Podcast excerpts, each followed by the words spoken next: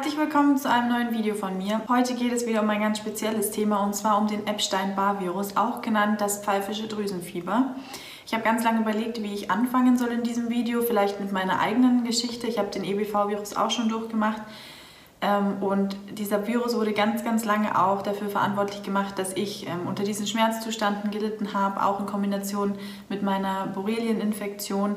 Natürlich kommen solche Viren, Epstein-Barr-Viren, eigentlich immer mit Co-Infektionen, aber das ist nochmal ein anderes Thema. Ich gehe allerdings davon aus, dass alle, die dieses Video anklicken, ähm, aus Interesse sich bereits mit EBV auseinandergesetzt haben, vielleicht auch schon die Epstein-Barr-Virusinfektion quasi durchgemacht haben in Form von Symptomen, vielleicht auch immer noch in Form von äh, Autoimmunerkrankungen, das ist ja eine Folgeerscheinung von EBV-Viren sozusagen betroffen sind.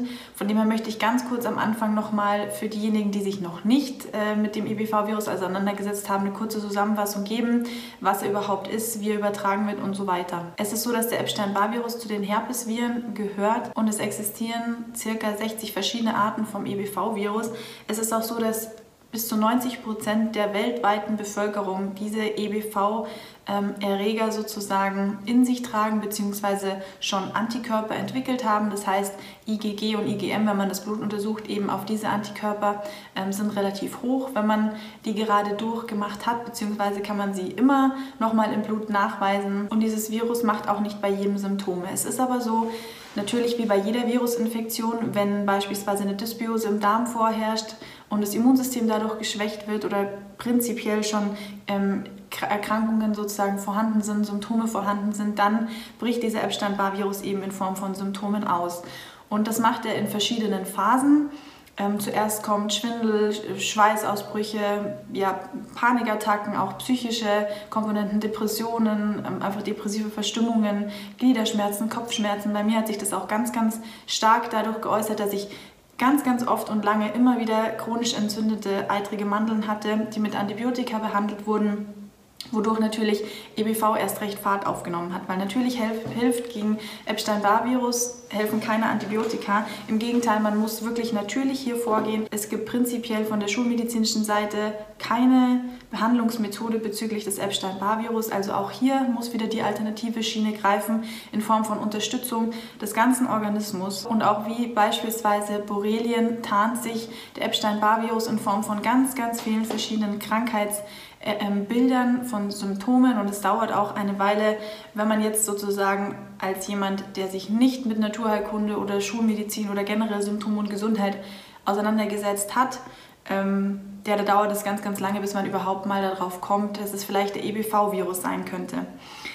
Es kann auch immer noch sein, dass Menschen, die sich das jetzt vielleicht anschauen, dieses Video, die unter chronischen Autoimmunerkrankungen leiden, der Ursprung bei dem Epstein-Barr-Virus mit vielleicht noch den ein oder anderen Co-Infektionen liegen kann. Hier an dieser Stelle wäre es vielleicht mal ganz gut, sich auf den Epstein-Barr-Virus zu testen. Aber in diesem Video soll es ja eigentlich darum gehen, was man machen kann, beziehungsweise was man eben äh, ernährungstechnisch und mit einer Art vom verändernden Lebensstil sozusagen tun kann, dass sich auch wieder diese Epstein-Barr-Viren sozusagen schlafen legen und das Immunsystem überhand nimmt und der Körper einfach wieder fit wird. Ja, also wer heutzutage unter dem CFS-Syndrom, Chronik-Fatigue-Syndrom beispielsweise leidet oder unter Arthritis oder auch unter Hashimoto, ganz viele verschiedene Autoimmunerkrankungen fangen wirklich beim Epstein-Barr-Virus an. Natürlich nicht nur diese Autoimmunerkrankungen, sondern auch Morbus Crohn, Colitis ulcerosa, entzündliche Darmerkrankungen, alles was es an Krankheiten, an Symptomen gibt, da kann wirklich der Epstein-Barr-Virus zugrunde liegen, weil dieser Epstein-Barr-Virus ist sehr, sehr, soll ich sagen, stark und sehr, sehr manipulativ auch. Also es sind nicht nur einzelne Symptome, wie ich bereits gesagt habe, sondern wirklich ganz, ganz viele verschiedene Symptome. Bei mir war es auch noch so, dass meine Milz und meine Leber wirklich sehr, sehr dick angeschwollen waren und auch gedroht haben zu platzen. Ich hatte auch ganz, ganz hohes Fieber, ähm, ganz starke Depressionen auch. Ich wurde dann mit einem Antidepressivum behandelt, ähm, zusätzlich noch zu meinen ganzen Schmerzmedikamenten. Ja, und da ich in jungen Jahren schon so abhängig war von Medikamenten und das wirklich auch über Jahre hinweg, ähm, hatte mein Körper dementsprechend auch immer wieder ähm, Stoffwechselprobleme. Ich habe mich müde gefühlt. Natürlich muss der Körper auch Medikamente verstoffwechseln, die haben auch wieder Nebenwirkungen. Und ja, ihr kennt ja sicherlich die Geschichte, wie ich auch generell auf diese Schiene gekommen bin. Auf jeden Fall möchte ich ganz gerne jetzt ähm, euch Möglichkeiten aufzeigen, auch angelehnt an Anthony William, was man denn gezielt tun kann, wenn man wirklich unter EBV-Symptomen leidet, wenn man weiß, man hatte diese Infektion und hat das Gefühl, hm, der Epstein-Barr-Virus wütet immer noch oder die Herpesviren sind einfach immer noch oder die Herpesviren sind einfach immer noch so aktiv und man hat das Gefühl, so das Immunsystem wird immer noch unterdrückt. Ja, und davor noch ganz kurz, wovon sich eigentlich die Epstein-Barr-Viren ernähren. Also Epstein-Barr-Viren ernähren sich von ähm, Toxinen in unserem Organismus, also von allen exogenen Faktoren, von allen Umweltgiften sozusagen, die wir zu uns nehmen. Ähm, sie ernähren sich auch sehr, sehr also überwiegend eigentlich von Schwermetallen. Das heißt auch, ähm, wenn man sich sozusagen mit dem Epstein-Barr-Virus infiziert hat und der Körper dann äh, mit Schwermetallen und Toxinen belastet ist und dann auch noch ähm, Stress beispielsweise ins Spiel kommt und dadurch unser Immunsystem geschwächt wird, bricht der Epstein-Barr-Virus erst aus. Er kann sozusagen jahrelang sozusagen ruhend im Körper schon sein, bevor er überhaupt ausbricht. Bei manchen bricht er wirklich nie aus. Manche machen ihn, wie gesagt, auch unbemerkt durch, wenn das Immunsystem stark genug ist. Oft fängt es auch einfach nur damit an, dass die Lymphknoten geschwollen sind und es vergeht dann auch wieder. Bei manchen ähm, entzünden sich dann auch ganz viele verschiedene ähm, Sachen im Körper, wie bei mir beispielsweise Milz und Leber sich entzündet haben oder der Darm kann sich auch entzünden, wie gesagt. Also es ist eigentlich wie ähm, so das Chamäleon der Symptome, also es schlüpft in ganz viele verschiedene Rollen im Körper ja, habe ich ja schon gesagt. Aber jetzt zu der Ernährung, die ganz maßgebend Einfluss haben kann. Und ich habe mich jetzt hier auch nochmal äh, schlau gemacht. Anthony William hat ja einen Blogartikel geschrieben über Lebensmittel, die sozusagen Herpesviren füttern und Lebensmittel, die man auf alle Fälle vermeiden sollte, wenn man Herpesviren, wenn man Herpesinfektion sozusagen hat, gerade auch akut oder wenn man eben vermeiden will, dass die überhaupt erst ausbrechen. Und hier gehört natürlich auch der Epstein-Barr-Virus dazu. Also Anthony William sagt, Vermeiden soll man unbedingt Rapsöl, Milchprodukte, Mais und auch Eier. Also das sind sozusagen die Dinge, die man wirklich vermeiden soll. Er sagt ja auch, Eier, auf Eier sollte man prinzipiell verzichten. Und ähm, da könnte ich euch auch noch eine ganz, ganz interessante Geschichte erzählen. Ich verzichte ja auch seit vier Monaten komplett auf Eier.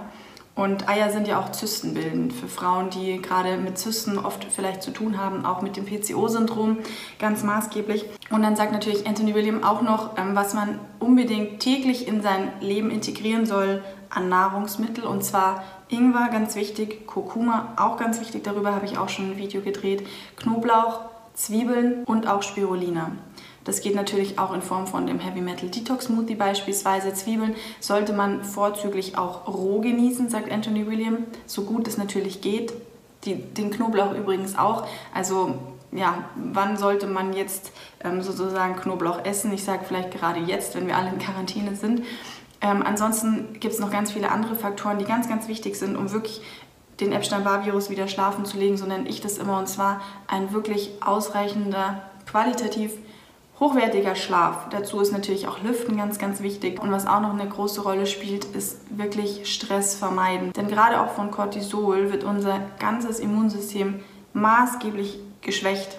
Und natürlich brauchen wir gerade in solchen Zeiten, in denen wir Viren bekämpfen, ein ganz, ganz starkes Immunsystem. So, generell wird eigentlich empfohlen, dass man auf eine pflanzenbasierte Ernährung umsteigen soll, wenn man gerade solche Viren durchmacht und beispielsweise auch Sellerie in seinen täglichen Lebensmittelkonsum sozusagen aufnimmt, in Form von beispielsweise Selleriesaft. Die Selleriesaftkur habe ich auch ganz, ganz lange gemacht. Die hat mir wirklich sehr, sehr geholfen. Dann sagt Anthony William noch, dass man wilde Blaubeeren in seinen Alltag integrieren soll, weil wilde Blaubeeren sind ja mit das ähm, Lebensmittel mit den meisten und stärksten Antioxidantien. Wichtig dabei ist es natürlich, dass die Blaubeeren oder Heidelbeeren wild sind. Dann nochmal weiter Oreganoöl bzw. Oregano-Thymian. Also das sind ja die Wildkräuter, die Anthony William immer empfiehlt. Und man kann natürlich Oregano, wer das nicht mag, auch äh, so konsumieren in Form von ähm, ätherischem Öl. Das habe ich auch. Das kann ich euch gleich mal zeigen. Hier empfehle ich übrigens einen Tropfen, einen einzigen Tropfen auf ein Liter Wasser. Und ich schwöre es euch, es reicht euch, weil sonst wird das Ganze sehr, sehr scharf. Genau, also das ist hier das Öl, das ich verwende. Da wurde nach meinem Thymianöl-Video auch schon gefragt, welches ähm, Oreganoöl ich verwende. Es ist eigentlich egal, Hauptsache es ist wirklich organisch und 100% pur. Es gibt ja auch wirklich ätherische Öle, die kann man nicht einnehmen. Die sind nicht für den oralen Verzehr sozusagen gedacht. Genau, aber jetzt nochmal weiter im Text und zwar kommt dann noch Koriander hinzu, was wirklich auch ganz, ganz stark antioxidativ ist. Das ist ja auch im Heavy Metal Detox Smoothie vom Anthony William. Also für die, die sich generell ähm, für eine Ernährungsumstellung interessieren, lest Bücher von Anthony William und versucht wirklich seine Botschaft von Grund auf zu verstehen. Fangt bei der medialen Medizin an, da widmet er auch dem EBV eine, ein ganz großes Kapitel, wo man wirklich ganz, ganz viele Aha-Effekte hat und wo man das wirklich auch ganz gut verstehen kann, ähm, woher der kommt, wohin er sozusagen geht, zu was er führt und so weiter. Ja, das war jetzt mal so ernährungstechnisch. Natürlich kommt dann auch noch Knoblauch, Ingwer und so dazu. Das habe ich aber eh schon gesagt. Auch Fenchel oder Süßkartoffeln sind ganz gut. Ähm, ich habe hier das Buch Medical Food von Anthony. So, jetzt habe ich es ganz kurz geholt. Ja, Medical Food, da widmet er sich auch eben Herpesviren nochmal im Speziellen. Das Buch ist wirklich sehr zu empfehlen, habe ich auch schon mal vorgestellt. Und jetzt noch kurz zu den Nahrungsergänzungsmitteln, was man denn Nahrungsergänzungsmittel technisch tun kann. Also auf jeden Fall natürlich Vitamin C. Vitamin C ähm, sorgt dafür, dass unsere weißen Blutkörperchen sozusagen zunehmen, stärker werden, auch Viren einfach be bekämpfen können. Dann mit am wichtigsten ist noch Zink. Zink stärkt ja wirklich mit eigentlich am meisten unser Immunsystem. Also es ist ja wirklich ein chronischer weltweiter Zinkmangel, darf man ja gar nicht so sagen, aber Darüber spricht Anthony William auch. Ähm, und natürlich Vitamin B12. Das Vitamin B12 stärkt maßgeblich das zentrale Nervensystem und gerade wer sich sozusagen pflanzenbasiert ernährt, sollte vielleicht sich auch darum kümmern, genug Vitamin B12 zu sich zu nehmen. Darüber habe ich auch schon ein Video gedreht. Das könnt ihr euch auch ganz gerne mal anschauen. Ja, natürlich Vitamin D. Das kann man aber auch dadurch sozusagen kompensieren oder supplementieren, wenn man regelmäßig wirklich in die Sonne geht zwischen 11 und 3 Uhr nachmittags, wenn die Sonne wirklich in 45 Grad am Winkel auf die Erde scheint, weil nur dann können wir Vitamin D produzieren. In Wintermonaten natürlich unbedingt Vitamin D auch supplementieren. Natürlich auch Kurkumin beispielsweise ist antientzündlich oder Omega-3-Fettsäuren sind auch ähm, entzündungshemmend. Hier ist es natürlich auch ganz wichtig, Omega-3, Omega-6-Haushalt, dass man den auch mal bestimmen lässt. Ja, also man kann wirklich alternativ oder nahrungsergänzungstechnisch oder auch wirklich durch Ernährung gezielt ähm, ganz, ganz viel erreichen bei der Behandlung oder Linderung des Epstein-Barr-Virus, auch um den Körper so ein bisschen zu resetten für diejenigen, die das schon mal hatten. Und man sagt ja eigentlich, dass wenn der Körper einmal Antikörper gebildet hat gegen den EBV-Virus, kann man den nicht mehr bekommen. Prinzipiell stimmt es.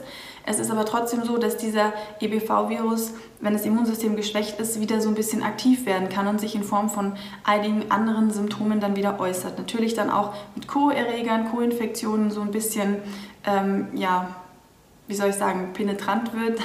Von dem her ist es immer ganz, ganz wichtig, vielleicht auch vorbeugend oder prophylaktisch einfach seine Lebensweise zu überdenken und auch natürlich seine Ernährung zu überdenken. Bleibt auf jeden Fall gesund. Vielen Dank fürs Einschalten und bis zum nächsten Mal.